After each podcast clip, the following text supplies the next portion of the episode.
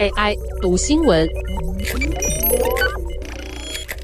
大家早安，我是 Sky。美国哈佛大学法学院专业领导顾问加德纳指出，在职场上有一种行为会彻彻底底打破老板对你的信任，这种行为就是抢走别人的功劳。加德纳说，把别人想出来的点子据为己有，而且还自居功劳，代表这个人不但不值得信任，也欠缺能力。加德纳指出，刻意忽略其他人的努力或心血，甚至当成是自己原创的点子或自己努力的成果，是不道德的，会让别人觉得你不尊重你的同事。这些人或许是真的不知道别人对他们的成功有多大贡献，而无法珍惜别人的付出，对他来说非常不能接受。你也未必能有所自觉，不一定知道有征兆显示自己抢了别人的功劳，像是独自接受老板对团队计划的赞美，而不是与队友分享，或者在报告中提出你和同事一起脑力激荡出的点子，却没有特别点名到同事的贡献。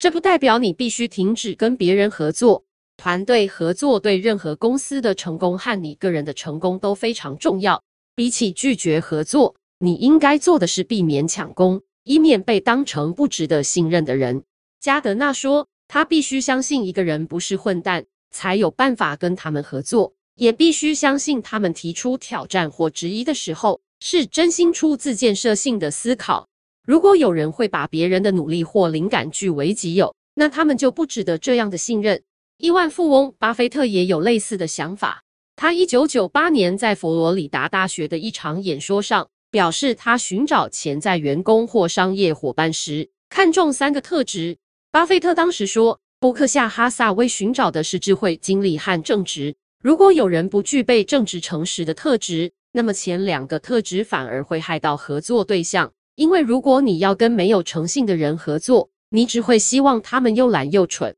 加德纳认为，成功的关键是聪明合作，也就是同事合作完成原本可以单独完成的工作。只要双方对彼此的贡献开诚布公，这样的合作便能够增加信任、生产力和工作品质。他指出，同事之间能够聪明合作的公司，就能创造更高的营收获利，刺激创新，加强客户关系，吸引人才并留住他们。针对过去二十年的专利申请研究，清楚显示了团队合作有利于创新，而突破性的点子也需要合作才更容易诞生。人数不是重点，重点是不同背景和专业能力的人在一起，才能推动创新。聪明合作会让人才有机会学习成长，获得更多资讯，更了解客户的业务，也能增进团队解决问题的能力、领导能力以及有效沟通的能力。最聪明的合作模式，从一开始就不会让团员过劳。领导者会知道团队手上有多少个专案，并维持在合理的数目。拟定优先顺序，透过有创意的方式找出潜在的问题，避免这些问题发生，从而创造充满信任与熟悉的环境，增进协同合作的品质。正因如此，像剽窃点子这种破坏信任的行为是反合作的，也是专业人士最应该避而远之的特质。以上文章由粤语加编译，技术由雅婷智慧提供。